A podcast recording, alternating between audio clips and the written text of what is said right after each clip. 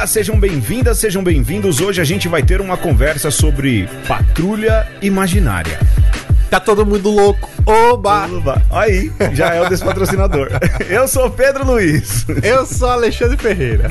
Ó, já sabe o que vai tocar lá no meio, hein? Muito bem, hoje a gente vai pretender falar sobre patrulha imaginária, ou quanto a gente vive este regime, ou esse comportamento, essa mania de tudo patrulhar, de tudo ir atrás, e como isso se dá na psicologia, na epistemologia, na sociologia, na política, na ética e, se tiver tempo, também na teologia, não é isso, Alexandre? Vamos ver. Eu tô controlando aqui, hein? É, olha aí, ó, a patrulha acontecendo aí, ó. a patrulha do tempo. Olha aí. Nas garras da patrulha. Olha aí, já, já dá, coxinha. já dá várias séries aí, ó. A Patrulha do Tempo, a Patrulha Imaginária, depois um crossover dessas duas séries, olha só e falar sobre as garras da patrulha, Alexandre. Aquele programa do Ceará que muito tem o coxinha, bom, doquinha. Muito bom.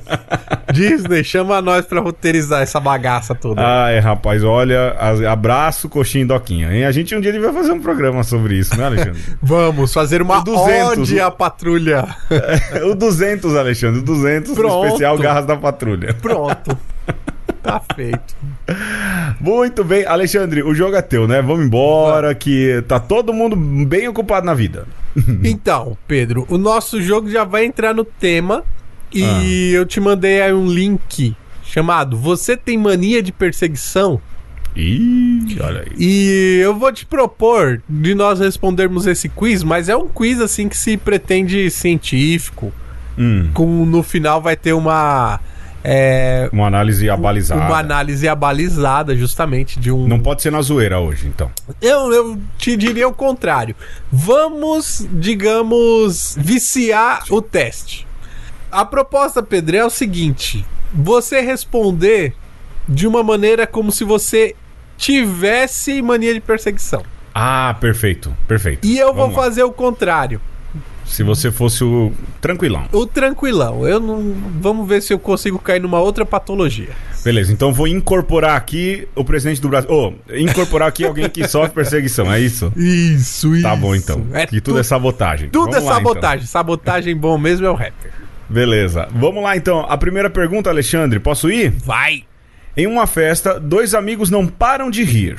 Então você não dá a mínima, pergunta de quem estão falando Vai até eles para saber qual é a piada, você quer se divertir também? Ou tem certeza que estão falando de você? Eu sei que estão falando de mim. eu vou até lá para saber qual é a piada. Tá, que quer rir também. Eu quero rir também. Eu tenho certeza que estão falando de mim. Vai dois. Lá, dois. Como você se sente em seu ambiente de trabalho? Confortável, todos são simpáticos e receptivos.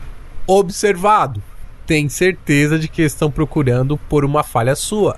Incomodado, não gosta de interagir com colegas.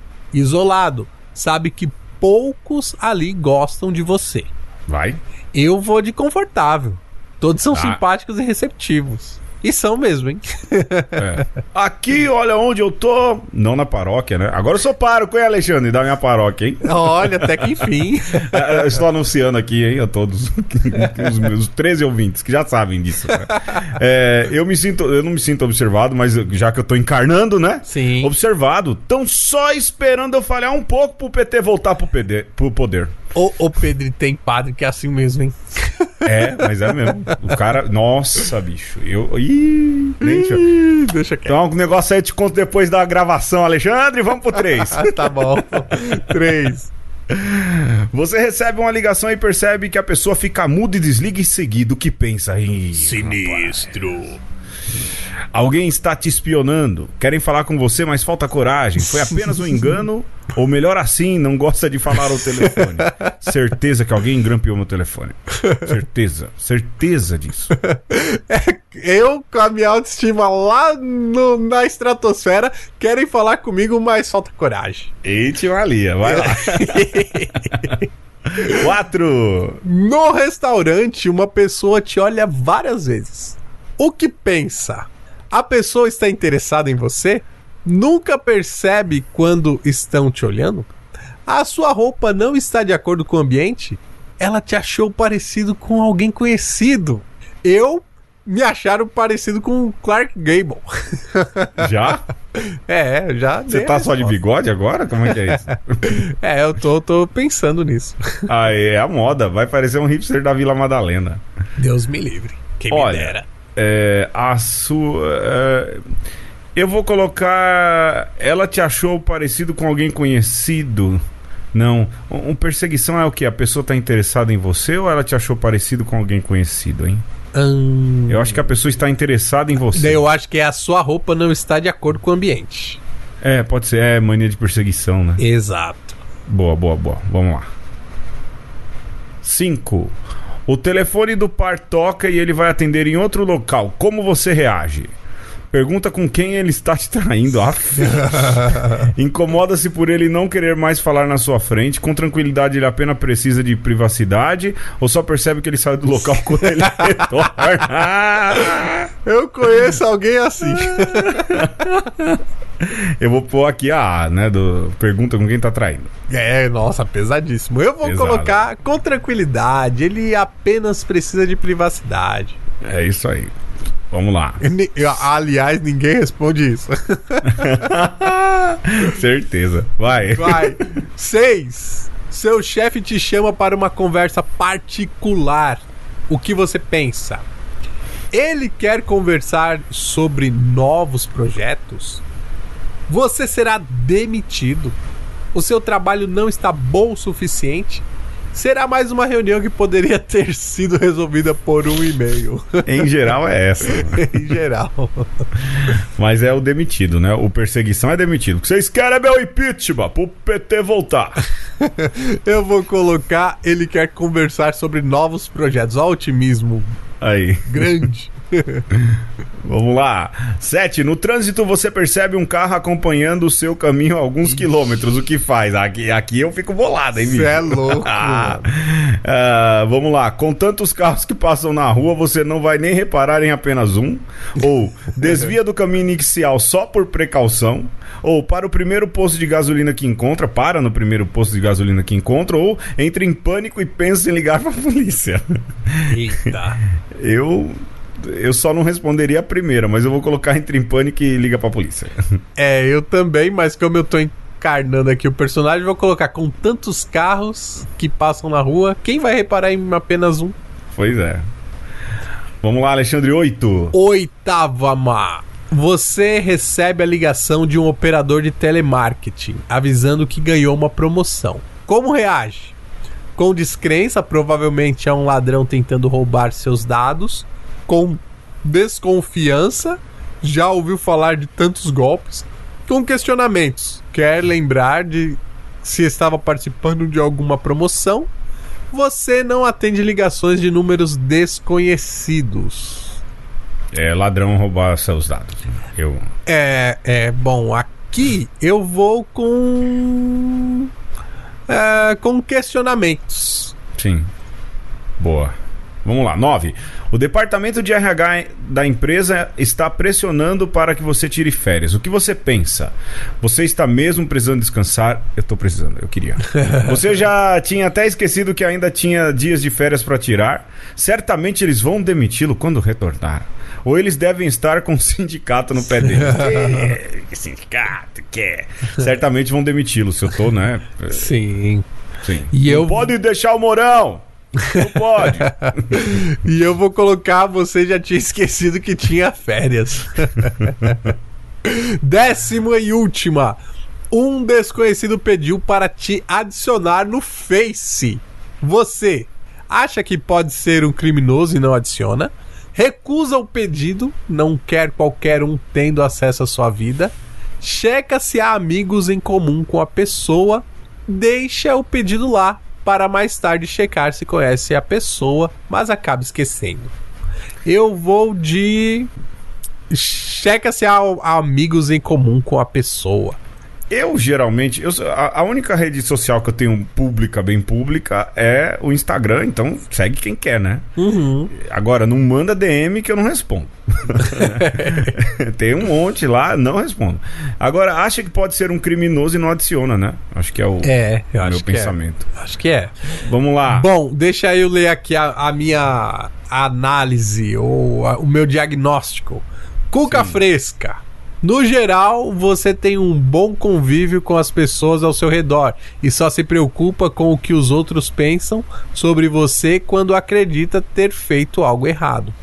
Importar-se demais com os outros ou não se importar são disfuncionais para o convívio em sociedade. A liberdade é alcançada com equilíbrio. Deu uma cutucada aqui, hein? A psicóloga Maria Alice Fontes. Pois é, muito isentão, né, Alexandre? Não é, mas ó, se você não tá se importando, você também tem um probleminha. É, lógico. Muito assim não pode. O meu é, tem mania de perseguição. Em todo lugar que vai, você sente-se observado, excluído, criticado e motivo de piada. Suas respostas indicam que você leva tudo para o lado pessoal e tende a formular hipóteses negativas e distorcidas das situações. Sentir desconfiança em algumas situações é natural. O problema é quando a pessoa passa a evitar locais ou grupos por razões descabidas, diz a mesma psicóloga Maria Alice Fontes. O negócio é você se patrulhar para você nem ir para um lado e nem ir para o outro. A virtude está no caminho do meio. Ah, é. Eu... Amém. Dorime. Vambora, Alexandre. Não, mas olha, eu acho que mais do que se patrulhar é se conhecer.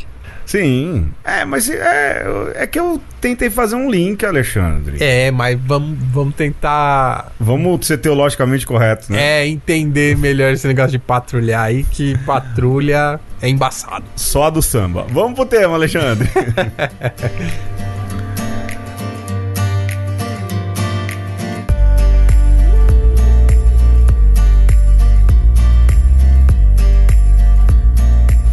Num livro publicado em 2006, Peter Sloterdijk reconstruiu a história política da cólera.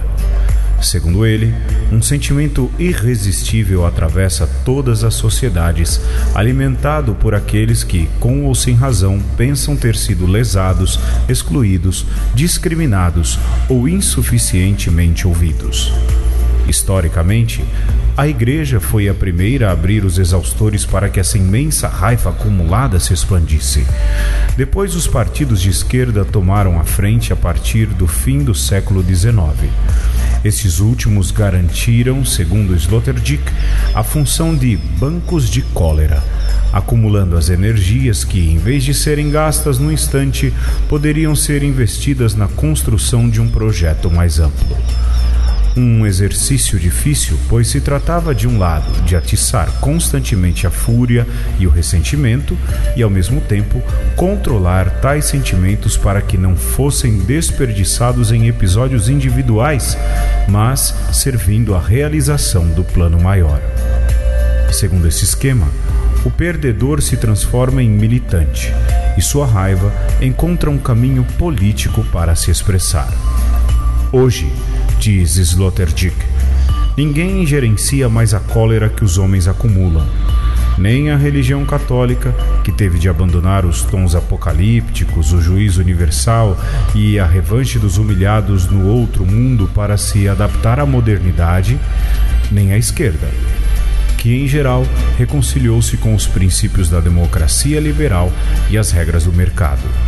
Por isso, desde o início do século XXI, a cólera passou a se expressar de maneira cada vez mais desorganizada, dos movimentos anti-globalização às revoltas dos subúrbios.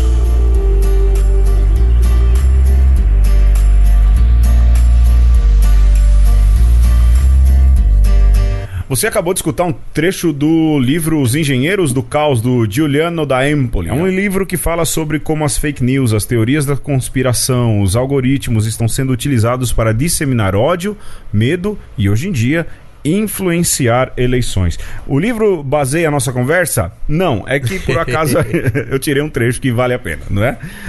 Alexandre, Patrulha Imaginária, Alexandre do ponto de vista psicológico, é aquilo. Essa é a primeira parte que a gente fez aí no jogo. Já foi Justo. uma bela introdução, não é? Exato. Como. É... a gente tem, às vezes, a gente tem, ou a gente vive uma mania de perseguição, porque a gente acha que também tem gente que é muito assim, você conhece, eu conheço também, sobretudo a gente que lidar com o público, de gente que acha que tudo tem a ver com eles, não é? Sim. É, a pessoa acha que o mundo gira em torno dela e fala: Não, isso tem a ver comigo. Não, cara, sossega, nem tudo tem a ver com você, né? É, e tem essa capacidade de olhar tudo com um olhar negativo. Por isso Sim. que o, o, tema não é bem patrulha ideológica, mas patrulha imaginária. Lembrando que tudo isso começa, na verdade, no interno de cada pessoa, né? né? Nesse campozinho da mente, né? Como nós queiramos chamar, que é a imaginação. E como tem gente tão com esse lado da cabeça quebrado, né? Ou é, de alguma forma desviado, que transforma algo que seria bom, né? Que é o imaginar, que até se antever alguma coisa, em um acusador interno, Pedro, que tá toda hora ali acossando.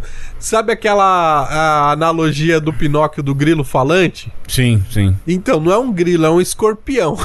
um aguilhão na carne, como diz Paulo. Né? Exato. É Mas aquela... isso beira a patologia, né, Alexandre? Sim. Também carece de uma boa terapia, carece aí de um bom tratamento.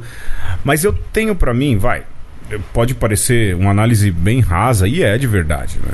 Tem muita gente extremamente ególatra. Né? É. E, e, passa também pela egolatria, pelo egocentrismo. Né? Tem muita gente que pisa nessa linha também, ou vamos dizer, vivendo nesse campo, pisa na linha da mania de perseguição, porque exatamente acha que tudo se refere a ela também. Só que, Pedro, é uma egolatria disfarçada. Porque hum. geralmente a pessoa que tem mania de perseguição, ela tem uma autoestima lá embaixo. Sim. E ela não se sente ok em nenhum quesito da vida dela. E a alegria dela, ou o prazer dela, ou a missão dela é, é procurar inimigo. Exatamente. E olha, Alexandre, eu, você também, como eu digo, aqui, da, quando a gente fala do ponto de vista da psicologia, embora não sejamos psicólogos, trabalhamos diretamente com humanos e a gente entende essas nuances da psique humana, não é, Alexandre? É, obrigatoriamente precisamos ter um, um contato com isso, buscar entender isso até para lidar com as pessoas. Sim. E a gente vê muito, mas em todas, em todas, e eu repito pela terceira vez, em todas as esferas sociais, em todas as esferas de trabalho, acadêmico, o, o quanto isso não isenta, não poupa ninguém. Não poupa ninguém é? e o quanto isso é prejudicial para a vida da pessoa. É? É, a gente hoje vive num país em que há essa questão de mania de perseguição muito grande, não é? Também tem aquela questão da cultura do medo que a gente já falou lá atrás e tudo. Mas eh, quando o Alexandre fala do quanto isso faz parte é, da, da, da, psique dos outros, né? E, e aqui eu tô. Alexandre, eu falando com você, eu consigo fazer uma lista de cabeça. Hum. É incrível isso, né? E quanto isso faz mal pra pessoa, porque a vida não anda. É um hum. drama muito grande. Sim, sim. Porque vive em função dos outros. Não em função dos outros ser para o outro. Mas vive em função da. Mais do que da aprovação dos outros, Alexandre. Vive em função da desaprovação dos outros. É, e até porque isso também, assim, a mim faz pensar muito, Pedro. Que geralmente essas pessoas pegam é, figuras que estão no mundo real e faz cópias dessas pessoas na sua cabeça e deixa a sua mente cheia ali de esses fantasminhas, sabe?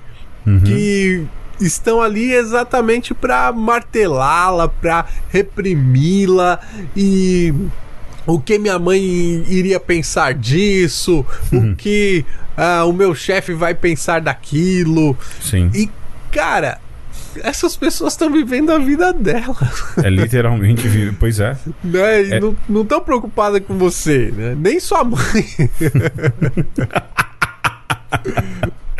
Mas é a incapacidade, e é isso, repito, né?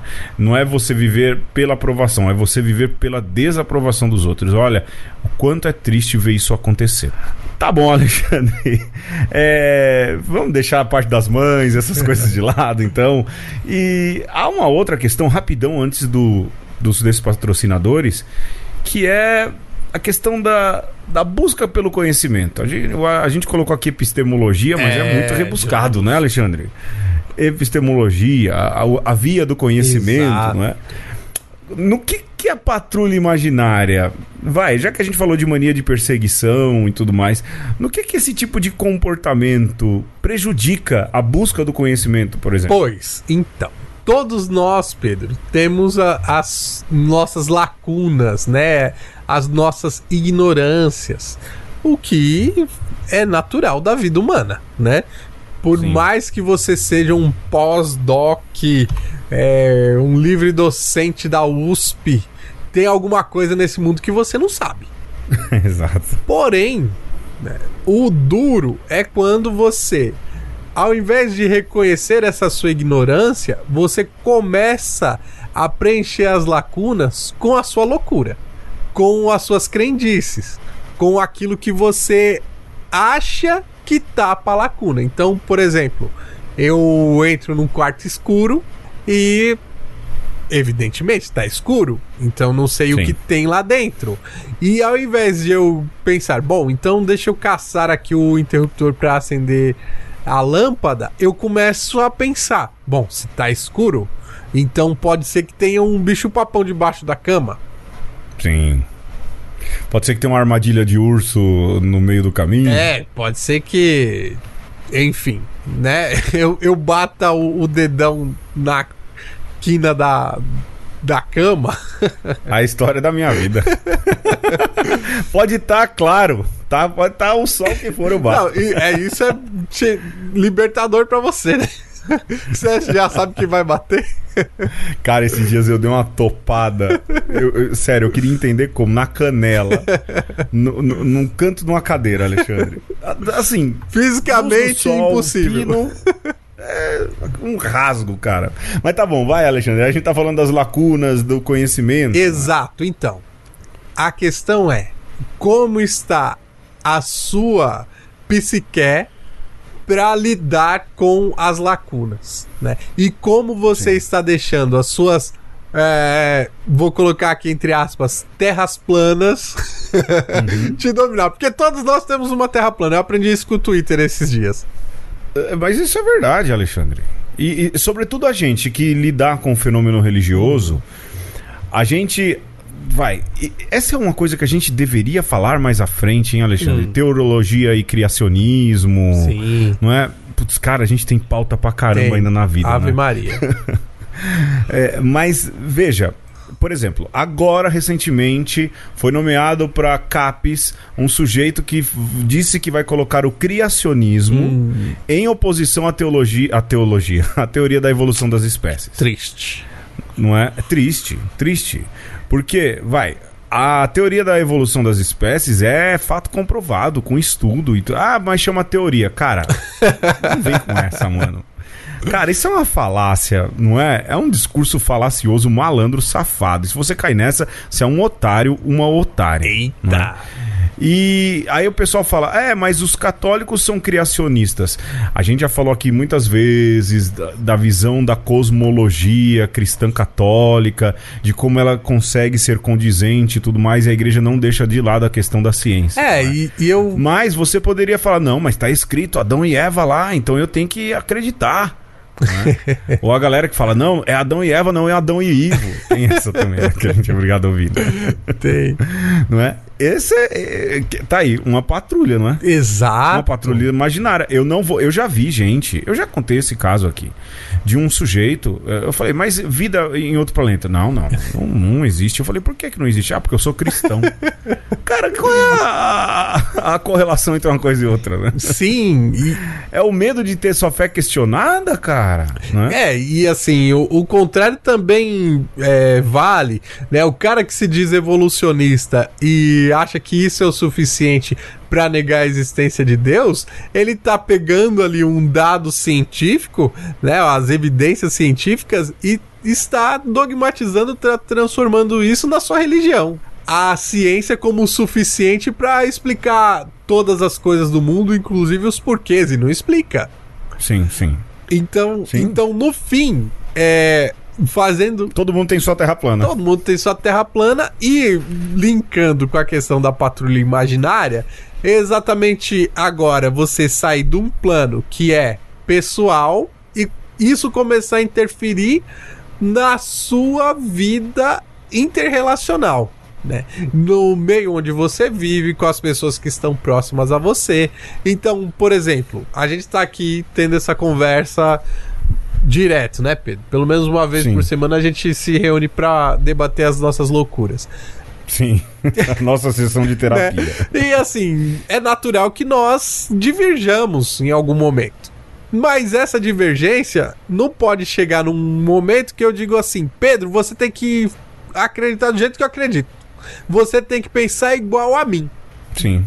Quando isso começa a acontecer, meu irmão, tá acontecendo alguma coisa errada contigo. Sim. Ocorre aí algo meio ditatorial também, né? É, e esse é o grande problema dessas patrulhas imaginárias. Quando deixa de ser apenas no meu imaginário e quando eu começo a querer colonizar o imaginário do coleguinha. Sim. Isso entra, Alexandre, numa outra consequência dessas patrulhas imaginárias, não é? Dessa mania de perseguição, desta tentativa de impor, ou nessa lacuna de busca de conhecimento em que eu preencho com aquilo que eu acredito, não é? E é, e é engraçado que é são as coisas mais absurdas possíveis, né? Eu nunca recebi uma pesquisa do Datafolha. Como é que eu vou acreditar nessa pesquisa? Cara. Eu... Isso é uma patrulha imaginária. Muito. Uma safadeza fora do comum, Muito, né? É. Não, assim, não é o discurso. Safado é o cara que sabe que o discurso é safado e continua fazendo. É, isso. Quem faz na é inocência, eu até entendo porque não entende de estatística. Safado é o cara que sabe o que é estatística, sabe o básico. Se fez faculdade, sabe. Qualquer faculdade tem ali um pouco de estatística e usa essa malandragem como falácia para des... colocar em descrédito, não é? Aquilo que é bem fundamentado, é bem colocado. É aquela história. A sua patrulha imaginária quer colocar em descrédito tudo aquilo que não serve para você também. Isso descamba, aí volto, né? Fecho o parêntese aí, para um outro problema, que é a questão sociológica dessas patrulhas, não é, Alexandre? Justamente. Né? Quando a minha loucura e aqui eu já tô colocando é, num grau patológico, encontra a loucura do outro né? Aquela coisa do cara que acredita no que viu o disco voador e aí encontra o outro cara e aí eles começam a trocar figurinhas. Não, de fato, eu vi também. Aí um fala, mas a luz era vermelha. Aí o outro, não, a luz era azul. Aí eles falam, não, mas será que não era roxa? ah, não, era roxa, de fato. Mas o importante é que era um disco voador. Era né? um disco voador. E aí, cara, a loucura começa a sair de órbita, a tomar uma outra Sim. proporção. Parece o coronavírus. E aí você começa a ter teorias, né, embasadas, você tem um corpo doutrinário, porque uh. um pensa é, e reforça a loucura do outro. Você quer ver um desses, Alexandre? Vai. ET de Varginha. Um exemplo bem besta. Hein? Cara, e tantos outros, né? Mas. É... É, não, é que me vem na cabeça ET de Varginha. É, e o chupacabra, lembra? Pô, pois é. isso, isso assim, de mais básico. Mas mesmo, vamos falar assim, sem atacar, né? O folclore, as lendas do folclore brasileiro. As lendas urbanas. Tá, homem do saco, loira do banheiro. Fogo corredor. Fogo corredor, que é, na verdade, fogo fato, né? Boitatá, que é a versão do fogo corredor em outros lugares. Né? Sim. Sim, e, e, e, como isso entra no inconsciente. Lógico, essa é a coisa mais leve, né? mas há um problema dessa patrulha imaginária, do ponto de vista sociológico, quando você precisa impor o seu pensamento, o seu jeito de, de, de organizar as coisas ou de querer organizar, que é a, a, também você eleger, a gente já falou isso muitas vezes, um inimigo em comum e colocar o povo contra esse inimigo comum. E eu, ô Pedro, vou dar um um espantalho para você atacar, Vou dar um passo atrás e como você era marqueteiro, você uhum. pode falar melhor sobre isso, que é o tal do reforço social. Por exemplo, é, eu passo numa loja e tem um monte de gente lá dentro da loja, logo na minha cabeça eu penso assim, bom, se a loja tá cheia, deve ter alguma promoção, deve ter alguma coisa boa ali. Um pouco o que acontece lá na Black Friday. Boteco. Boteco faz isso. Boteco, né? Quando você entra, se tem um boteco que tem rua e parte interna, onde eles vão querer lotar primeiro? Na rua. Na rua. Na rua, exato. Porque você fala, olha, se tem gente ali na rua, mais perto da porta, em lugar visível, significa que aquele lugar é bom. Entendeu? É tática. É né? o quê? Os caras colonizando a sua imaginação, né? Sim. Então, sim. você não tá pensando por si. Você tá partindo de um pressuposto que não é verdade, que muitas vezes há uma intencionalidade, como o Pedro falava, né, crápula, calhorda, de Sim. tentar fazer, determinar a, o seu modo de agir. E você cria o tal comportamento manada também, né? Que é muito característico no marketing. Aliás, isso é muito característico até em programa de auditório, sabia? Uhum. É, quando você vai num programa de auditório, por exemplo, ensinando o Jô Soares. Hum. O Jô Soares contava uma piada, tinha alguém para dar uma risada primeira, e como você já tá predisposto àquilo, todas as outras pessoas dão risada. O Liminha. No. É, tipo um Liminha. No, no palco é. do Domingo Legal. É, é. Ali, na verdade, é uma outra característica, é o animador. Ah. No Jô, existia mesmo alguém na plateia, um ou dois, que quando o Jô soltava piada, ria, e como toda a plateia já sabia que o Jô Soares ia soltar alguma coisa engraçada, as pessoas estão predispostas a rir, elas seguiam quase que num efeito manada. Isso acontece muito, não é? é isso também é uma exemplificação disso que você está dizendo, né? Ô Alexandre, vamos rapidão perder dinheiro, a gente já volta. Vamos. 5, 4, 3, 2. Parem. Espera aí. Onde é que vocês pensam que vão? Ah, ah.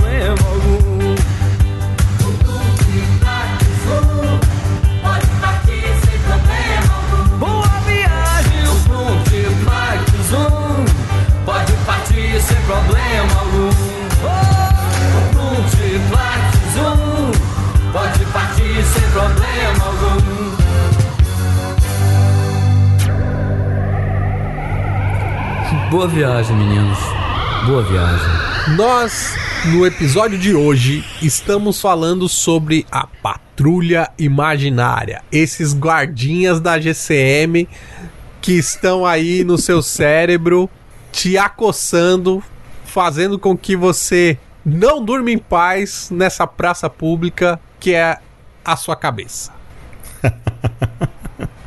As patrulhinhas que a gente tem, os Playmobilzinhos. É, le- lembra dos guardinha? Quando, como que era, Pedro? O nome daquele programa que as crianças eram guardinha? Eu não lembro mais. Detetive do Prédio Azul? Não, quando, quando a gente era criança e tinha uns programas de. Não, não programa de televisão, mas assim, essas questões de educativos, assim, que tinham. o guarda, guarda Mirim, Ah, Guarda Mirim. É. Patrulheiro Mirim. Patrulheiro Mirim.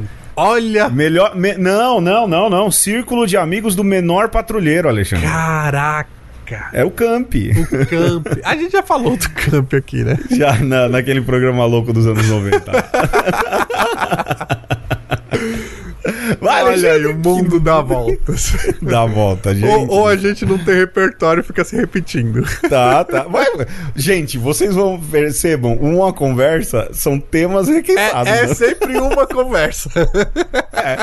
Com roupagem não. Tipo, a gente pega a coisa ali da época, dá uma requentada e vai, entendeu? A gente tá aí há mais de 100 programas fazendo isso, pô. Muito bem.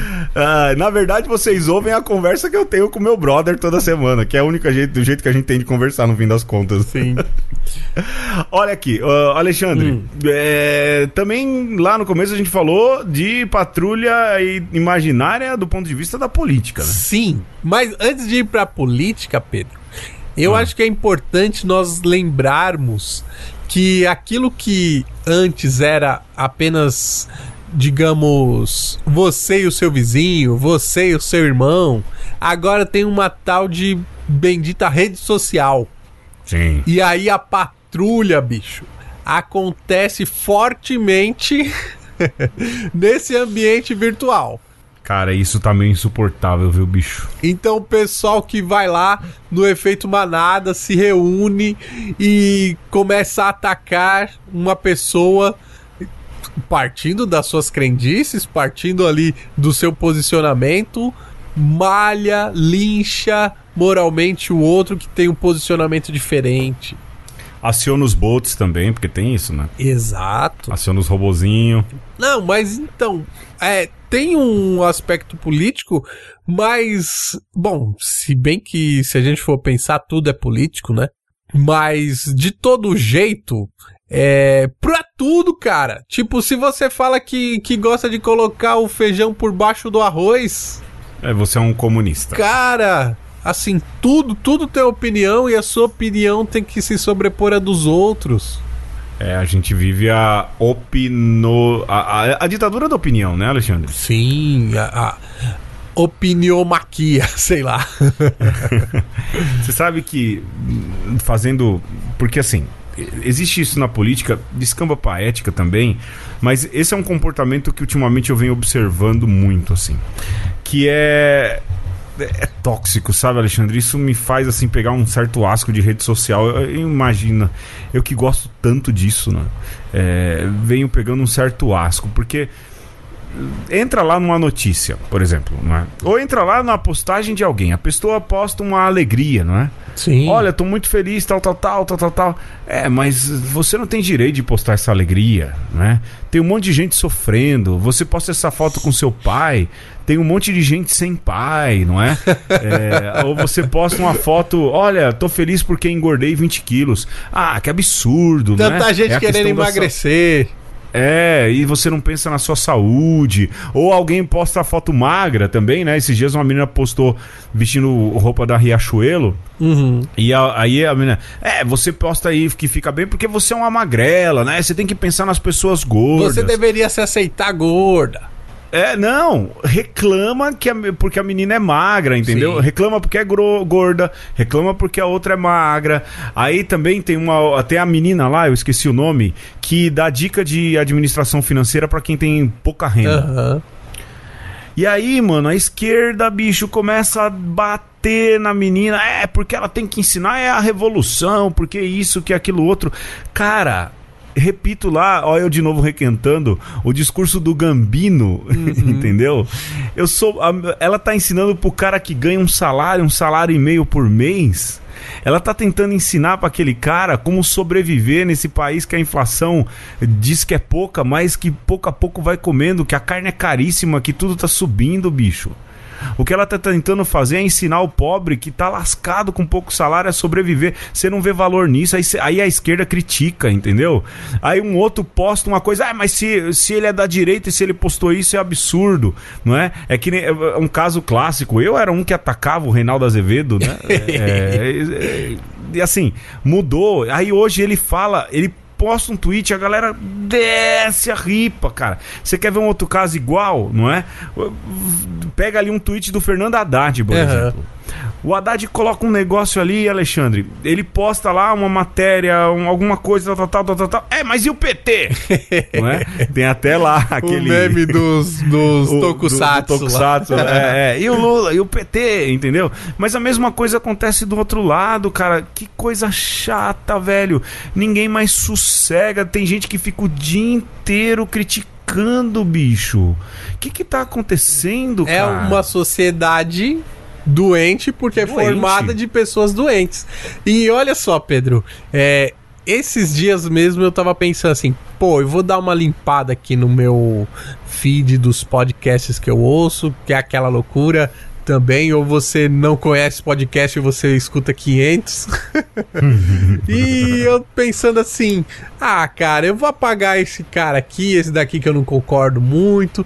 Só que aí depois eu pensei, cara, se eu não ouvir o contraditório, né? Se eu não ouvir o discordante, eu vou ficar ouvindo o quê? Aquilo que satisfaz o, o meu ego, né? Sim, sim. Então, eu acho que esse é um, um dos pontos para nós nos curarmos enquanto sociedade. Ter um pouco mais de tolerância com aquilo que não nos diz exatamente o que nós queremos ouvir. De novo, ó, arrequentado, né? O viés de confirmação. Sim. Mas a gente precisa sim ouvir um pouco o contraditório. Eu, eu às vezes, às vezes, coloco em rádios aí que tem um discurso bem contraditório no meu pra saber. Mas o, o problema é a paranoia também, né, Alexandre? De novo, é a mania de perseguição, é a patrulha imaginária. Porque tem a galera de um lado que é conspiróloga demais, em todos os sentidos do ponto de vista político de um espectro, mas também tem a galera que é conspiróloga de um outro espectro político É, do outro espectro político. Lógico que a virtude, de novo, tá no meio, não é? Mas a gente tem que tomar cuidado, cara. Tá demais. Tá tóxico, Tan- sabe? Tá, como o Alexandre disse, tá doente. Tanto que depois, quando você vai ver, não é que tem muita diferença, né? Tanto de um lado quanto pro outro. Acabam, Dá a volta. acabam pare- se parecendo muito. E aí, Pedro, a gente até tá falando aqui de saídas, mas não, vamos descer mais um pouquinho, vamos chafurdar mais um pouco nessa lama, Bora. que é essa doença da- dessa cisão entre realidade e aquilo que tá na nossa cabeça. Sim.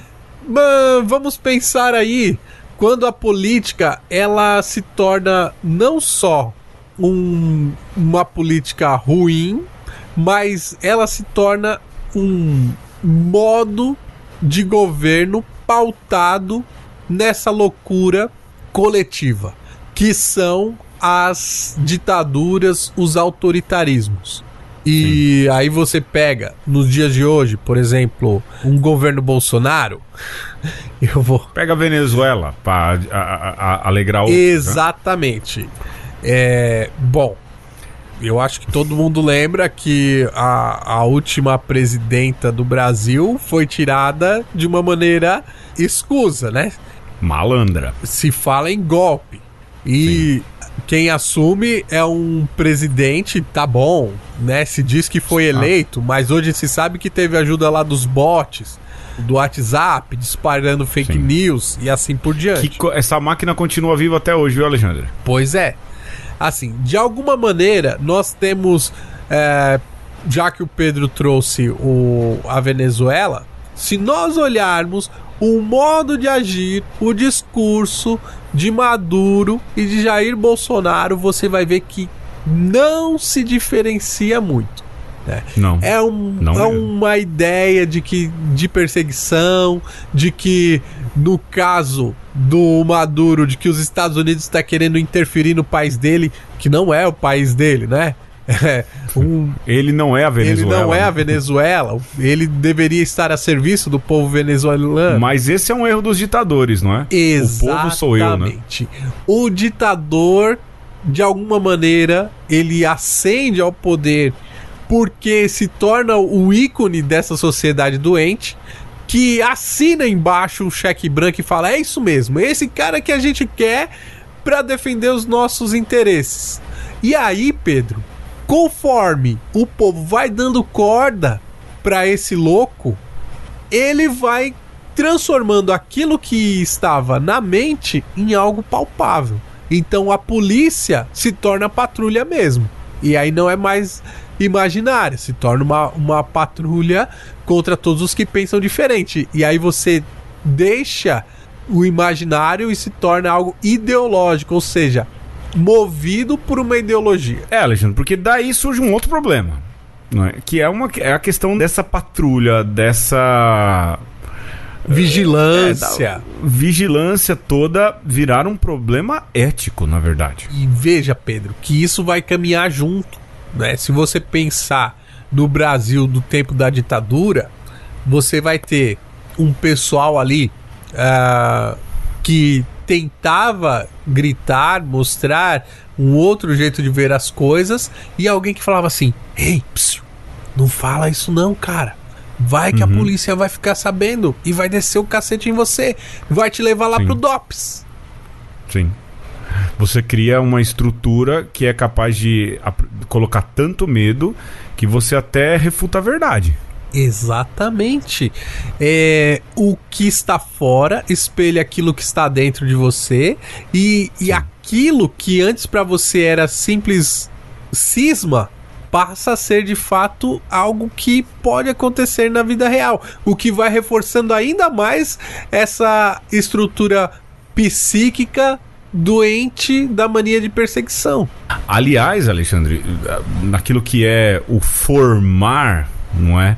Um, um ambiente que gere esse tipo de medo, esse tipo de comportamento, e falando em ditadura militar, isso é comprovado, não é? Saiu uma matéria no El País, saiu uma série de matérias espalhadas por aí é, do, Super- do Superior Tribunal Militar de que os atentados que de alguma maneira incitaram medo na época ali que acabou gerando o ato o AI-5 em 68, todos esses atentados, esses atos violentos, nenhum foi de fato, os que mais causaram impacto, foram de fato daquilo que era a Aliança Libertadora Nacional, a esquerda, a, a guerrilha. Não. Todos eles vieram de movimentos de direita. Sim. E o último, o último suspiro desse expediente foi lá o atentado no Rio Centro. Entendeu? Aham. Que é de novo, você cria um ambiente de caos, de medo para fazer aflorar essa patrulha outrora colocada na sua cabeça por causa é, de- dessas ideologias aí, não é? Quer dizer, a, a- a ideologia de um que vai se espalhando como um vírus, não é? E sabe o que, que é mais sórdido? São os relatos também de pessoas que, é, em ambientes de ditadura, é, foram torturados e relatam que carregam pro resto da vida esse estigma da mania de perseguição. Né? Sim. E aí você pode assistir aquele filme Batismo de Sangue, que mostram freis dominicanos que foram é, submetidos à tortura, sobretudo Frei Tito, porque os caras entram de tal maneira na mente da pessoa que ah, a pessoa de fato quebra, né? É, Você desmonta o cara. você desmonta psicologicamente. E veja, até chegar lá à sala de tortura, muita tortura é feita de maneira, digamos, mais branda, né? Mas de maneira mais massiva. Mas Às vezes a tortura é feita no próprio torturador. Exato. Claro, porque o torturador, para ele assimilar aquilo, ele é, talvez. Se permitir fazer isso. né? Exatamente, ele tem que ter entrado na, em todo, toda a dinâmica e tal. E isso é muito louco. Né? Assim, louco no sentido de que é uma loucura mesmo. E nós, enquanto sociedade, deveríamos perceber quando isso começa a acontecer. Né? Quando isso começa a se entrar numa discrepância de um lado para o outro. E por isso, e a gente sempre bate nessa tecla também, né, Pedro? A diversidade é importante, a divergência é importante.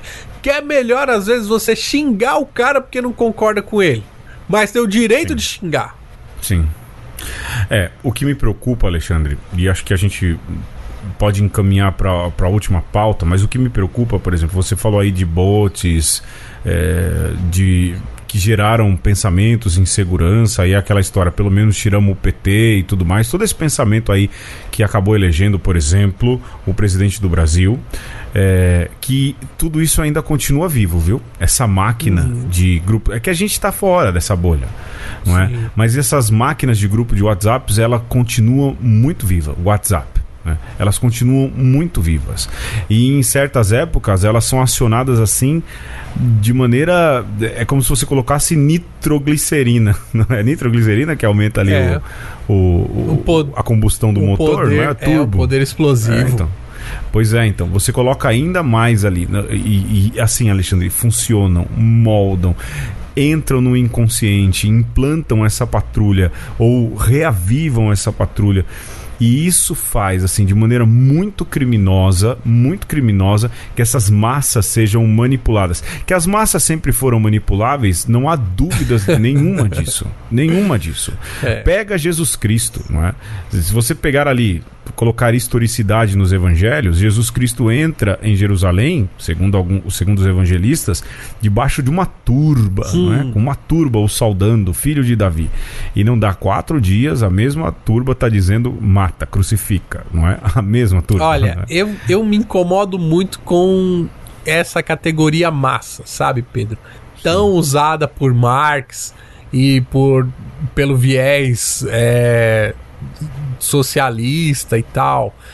Eu não gosto. Eu não gosto de falar assim, ah, o povo é massa, ah, porque é a massa dos povos. É, talvez ajude a entender, mas de certa maneira já é um, jeito de falar, ah, se é massa, é manipulável. Porque pra mim, massa é massa de pizza, sabe?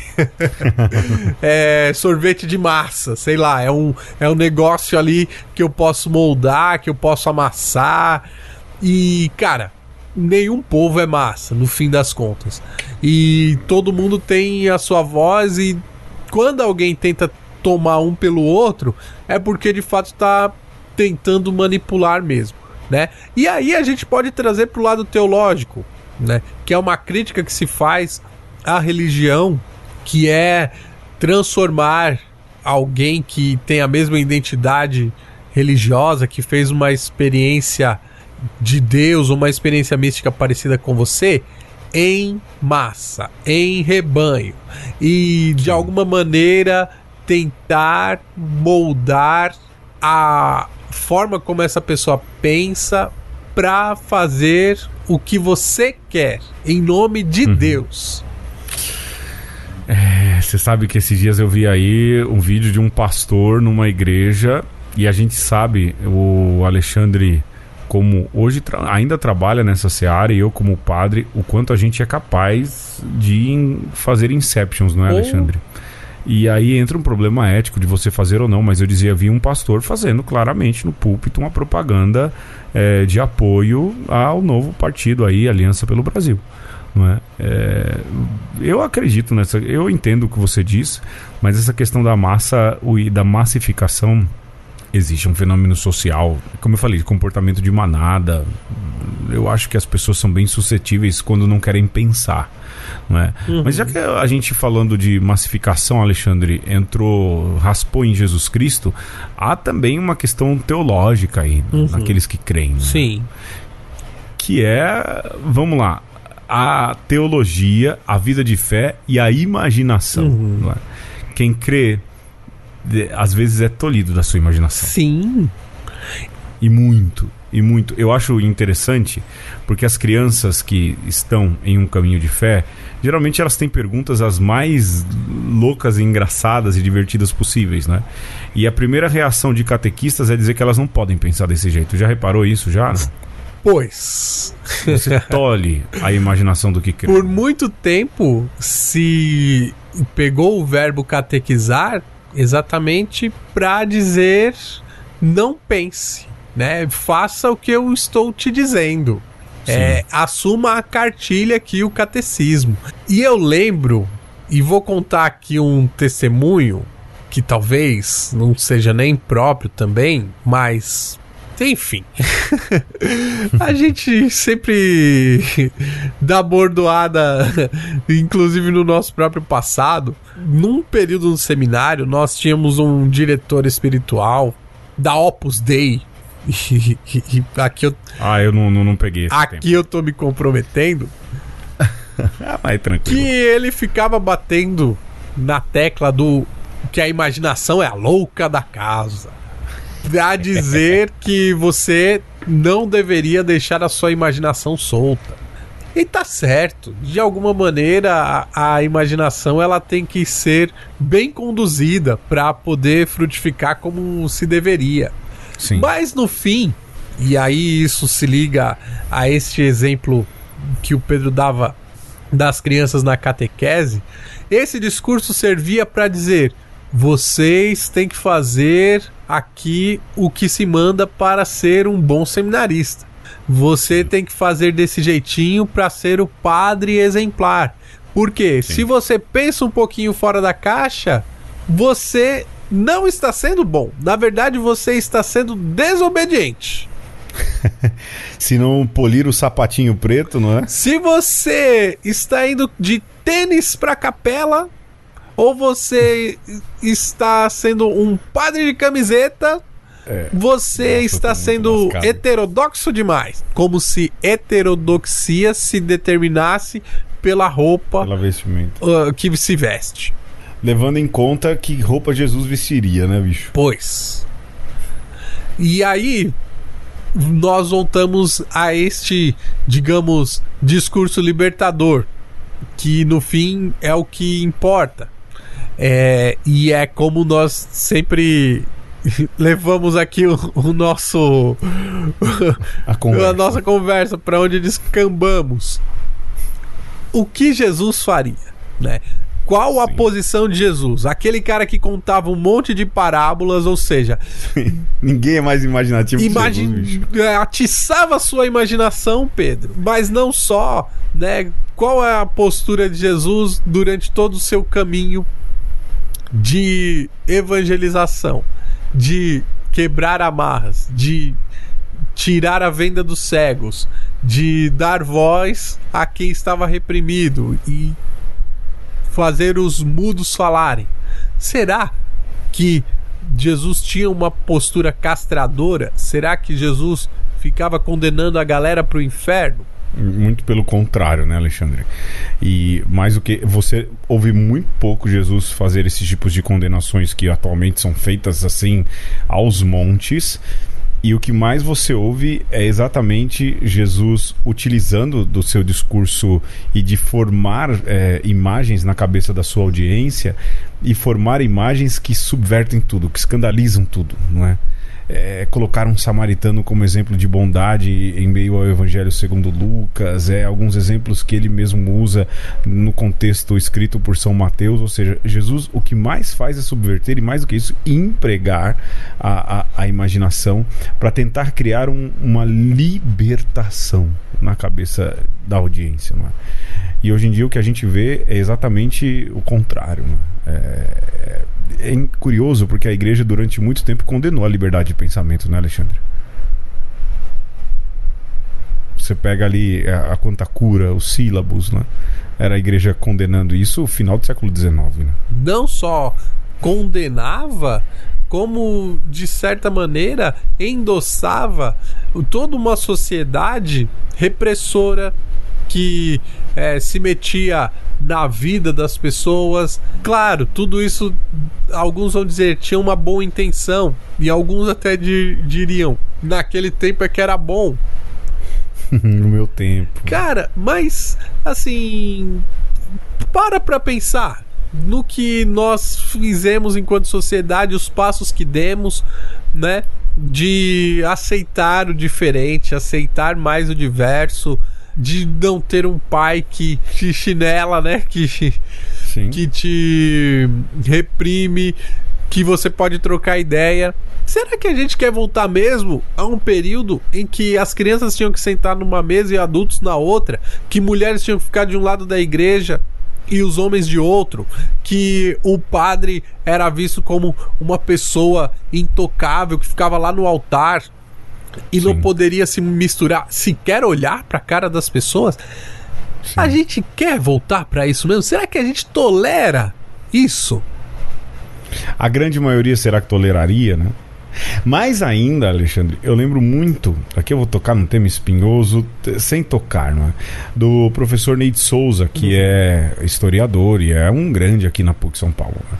Ele falava assim: dá uma olhada naquilo que é o comportamento do cristão católico, em sua grande maioria, em algumas questões relativas à moral. Ahn, eu vou falar logo, sem medo nenhum, da contracepção, por exemplo Aham.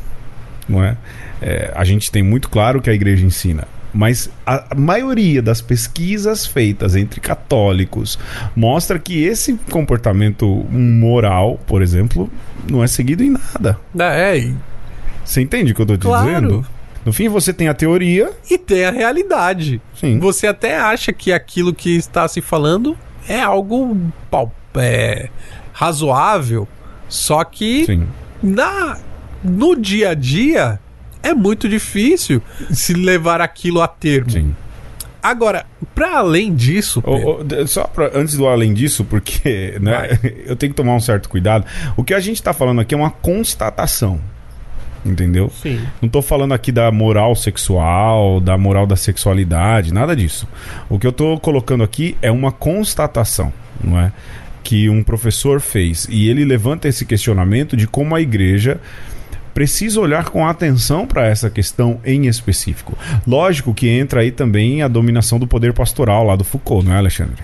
e ter que lidar com essa contradição. A igreja, né, os seus pastores, os seus colaboradores diretos, tem que lidar com essa contradição, Sim. né? Se vai mudar a doutrina, se vai reafirmar a doutrina, se vai conseguir dar luzes para as pessoas conseguirem viver isso da maneira como se deve, Sim. porque no fim, né, pode ser que a doutrina esteja certa, mas o modo de passar tá errado, Sim. porque não tá convencendo as pessoas. Pois é. Ah, Mas essa é uma questão tão espinhosa que o último escrito de Paulo VI foi sobre isso e depois de lá ele calou, né? Agora, eu acho que o pior de tudo, Pedro, e isso não acontece só dentro da igreja, acontece também, por exemplo, no meio acadêmico, é, e acontece no meio político muito mais, em todas essas pessoas aí que colocam sua fardinha ideológica e vai pra rede social ou também tá lá na sala dos professores é o pior de tudo é o hipócrita Sim.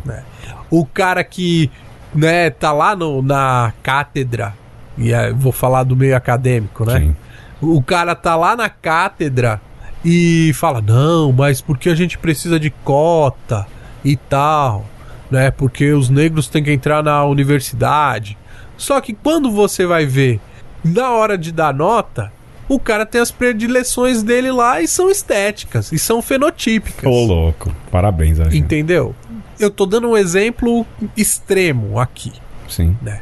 Mas no fim, você vê que o cara, ele tem um discurso porque de alguma maneira esse assumir uma posição tem a ver com é, aquilo que ele construiu teoricamente né, da imagem pública que ele tem, mas ele sequer acredita naquilo de fato, ele sequer vive aquilo. Né?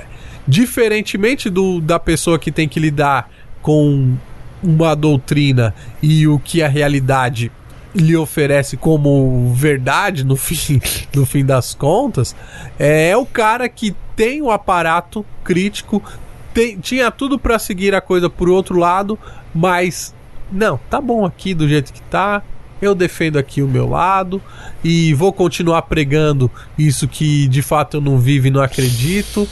E você se vira aí. Olha, pra terminar, porque esse programa já era pra ter terminado há seis minutos atrás, Alexandre, eu só tenho uma coisa a dizer em complementaridade a isso que você tá dizendo. Esses dias eu vi um pastor evangélico escrever no Twitter. É um cara que eu sigo, é, acho que é pastor Marcos alguma coisa. Não é Marcos Feliciano, não. Marcos alguma coisa. Um cara, um cara muito bom, muito bom mesmo, aí, lá do Nordeste. Ele fala assim: quanto mais moralista o discurso do pastor evangélico, ele diz, mais esqueletos no armário da moral esse pregador tem. Quanto mais esse tipo de pregador quer moldar o pensamento do outro à sua patrulha ideológica, mais problemas ele tem por trás de si e que ele pede muito que não venham à tona.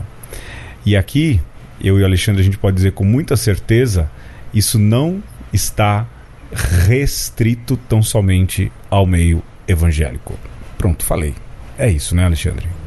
É isso, Pedro. Desculpa aí porque já passou seis minutos. A- o seu, seu guardinha do tempo foi tomar café e esqueceu Foi, de voltar foi, reprimir. Foi, foi comer uma pizza ali. Ele tá no horário do- da janta. Tá, tá.